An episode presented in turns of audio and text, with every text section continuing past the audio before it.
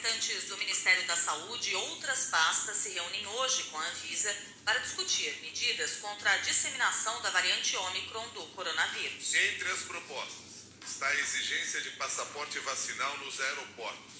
Outro ponto que será debatido é a recomendação da Anvisa para fechar as fronteiras aéreas para mais quatro países africanos. Apesar da insistência da Anvisa, os representantes dos ministérios têm seguido a orientação do presidente Jair Bolsonaro, que é contra o passaporte vacinal. Nesse domingo, Bolsonaro disse ao site Poder 360 que pretende mudar uma lei editada em fevereiro de 2020 para que apenas o governo federal possa determinar regras sobre o passaporte vacinal no país. A lei sancionada em 2020 para o enfrentamento da Covid-19 autoriza o poder público a adotar medidas para conter o avanço da doença, entre elas a vacinação. O Supremo Tribunal Federal garantiu autonomia para estados e municípios nas medidas sanitárias, mas sem retirar a competência da União para cuidar da saúde dos brasileiros. Com a chegada da variante Ômicron, pelo menos 20 capitais do Brasil passaram a exigir algum tipo de passaporte da vacina para entrar em eventos ou frequentar determinados tipos de estabelecimentos. Nesse domingo, Bolsonaro repetiu o velho discurso contra as vacinas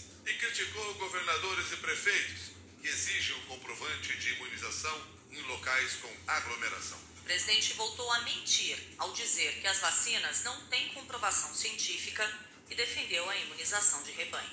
Quando vem uma pressão pelo passaporte é, vacinal, eu pergunto, quem toma vacina contra o vírus? Sim. Tremite? Sim. Pode morrer de Covid? Sim. Então tem algo que está errado nessa história toda aí. Eu não tomei vacina. Vão me, me demitir? Alguém vai me demitir por causa disso? Ah, eu sou um péssimo exemplo. Olha, isso chama-se liberdade. Se algum é. órgão determinar o um passaporte vacinal, o senhor vai vetar? Vai... Ah, não há a menor dúvida que veto. Menor dúvida. É, o direito, cara. Quer, maior vacina, quer melhor vacina, comprovada cientificamente que a própria contaminação. É, os, quem tem contaminação, é, está contaminado, é dezenas de vezes mais imune que tomou a vacina apenas. É, naquela lei de 2020, estou pretendendo alterar, foi de fevereiro de 2020. Não se falava em vacina ainda. Então era uma lei muito voltada para pandemias, outras, né? E essa era uma novidade. É, e ela diz lá que a obrigatoriedade da vacina tem que ter comprovação científica. Não tem, tem muita incógnita sobre a vacina ainda, muita coisa que ninguém sabe. Quer trazer para a gente federal. A ideia é que parte, parta pelo nosso governo. Para que fique bem claro a você que está nos acompanhando aqui no Jornal da CBN, o presidente mente ao dizer que as vacinas não têm comprovação científica. E a imunização de rebanho, já comprovadamente, não funciona em situações como essa. Lembrando que o Brasil tem seis casos confirmados da variante Ômicron do coronavírus: três em São Paulo, dois no Distrito Federal, no Rio Grande do Sul. Outros nove casos estão sendo investigados. Você está acompanhando os destaques do Jornal da CBN. O presidente do Senado, Rodrigo Pacheco, vai se reunir hoje com líderes partidários para decidir qual parte da PEC dos precatórios deve ser promulgado. O fatiamento da emenda foi proposto pelo presidente da Câmara, Arthur Lira, para garantir o pagamento do Auxílio Brasil de 400 reais ainda em dezembro. A sugestão foi feita porque o texto aprovado no Senado sofreu alterações e terá de ser votado de novo pelos deputados. 6 e 7. A Comissão Mista de Orçamento do Congresso deve votar hoje parecer preliminar do deputado Hugo Mota prevê um montante de 16 bilhões de reais para o orçamento secreto no ano que vem. O valor foi estabelecido pelo Congresso na semana passada ao aprovar uma resolução para tentar dar mais transparência às emendas de relator. A decisão foi tomada depois que o Supremo Tribunal Federal suspendeu o pagamento desse tipo de emenda por falta de transparência com o uso do dinheiro público. Num primeiro momento, o Congresso alegou que não poderia revelar os nomes dos parlamentares beneficiados com as verbas em 2020 e 2021 por falta de dados. Mas, na sexta-feira, o presidente do Senado, Rodrigo Pacheco, pediu seis meses para a Comissão de Orçamento apresentar os nomes de parlamentares que indicaram o pagamento das emendas de relator neste ano e no ano passado. Pacheco encaminhou uma cópia do documento à ministra Rosa Weber na tentativa de desbloquear os 8 bilhões de reais que foram retidos por causa das denúncias de uso do esquema do orçamento secreto na votação da PEC dos precatórios na Câmara. Apesar da decisão do Supremo e da ocultação dos nomes dos parlamentares que enviaram bilhões de reais para suas bases eleitorais, o deputado Hugo Mota insiste na tese de que não se trata de orçamento secreto. Com o aperfeiçoamento de 20, de 2021, ele vai dar a tônica para 22. É uma lógica. Então, os conceitos, a definição, os limites, parâmetros, nós estamos trabalhando nisso. Venceu a, a narrativa de que o orçamento é secreto. Não existe orçamento secreto. Né? Na realidade, desde que ele nasce, o envio da proposta orçamentária, o debate dele na CMO, e não tem nenhum segredo. O que as pessoas tentam é, insistir ali é porque eles querem a identificação do local, o motivo em que foi indicado pela emenda de relator. Guardar as devidas proporções é você perguntar para o governo por que, que ele escolheu aplicar uma política pública X e não uma política pública Y.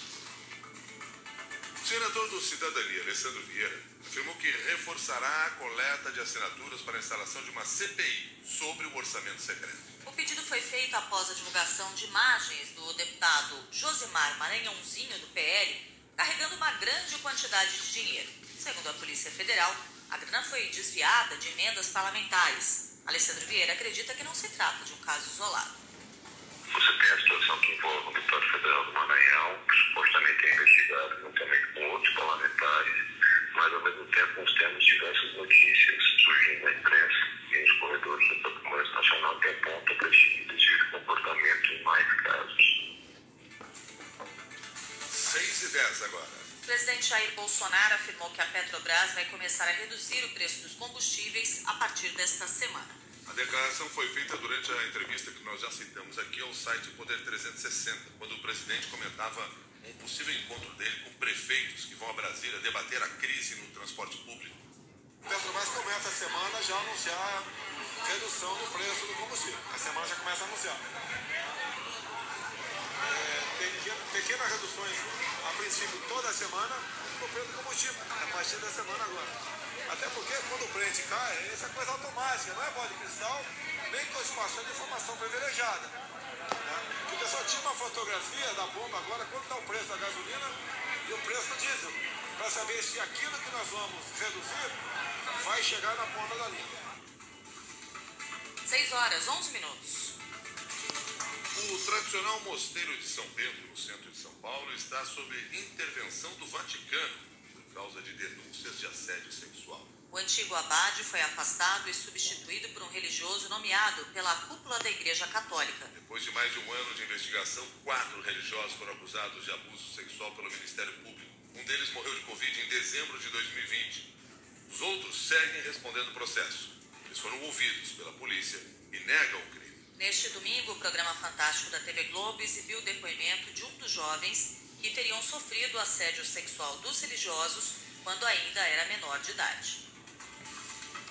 Ele aproveitou, fechou a porta e trancou. Aí ele veio na minha direção e começou a me forçar para baixo. Forçar para baixo é, com que objetivo? De. de um, um ato de sexo oral. Eu tirei a mão dele. Aí eu já fiquei muito nervoso. Falei para ele que queria sair de lá, queria voltar para onde estavam os outros meninos. E ele foi e falou: calma, calma, não sei. Ele abriu a porta assim, levou de volta. Teve uma vez que eu estava hospedado lá que ele, ele bateu na porta, ele entrou e ele queria deitar. Ele falou que queria dormir comigo. Eles tentavam tocar a gente, às vezes eles pegavam mesmo e depois falavam que era sem querer. Eu, dentro do mosteiro, às vezes, eu, eu andando assim, eu começava a chorar muito e vinham pensamentos suicidas. Em nota, o Mosteiro de São Bento manifesta repúdio e intolerância a eventuais desvios de conduta de quaisquer de seus membros. Informa que os denunciados foram afastados e respondem não só perante a lei civil, mas também à justiça eclesiástica. Na quarta-feira vão entrar em vigor as novas regras do Código de Direito Canônico do Vaticano, que tipificam e criminalizam explicitamente o abuso sexual e responsabilizam casos de omissão e negligência. 6 horas, 13 minutos.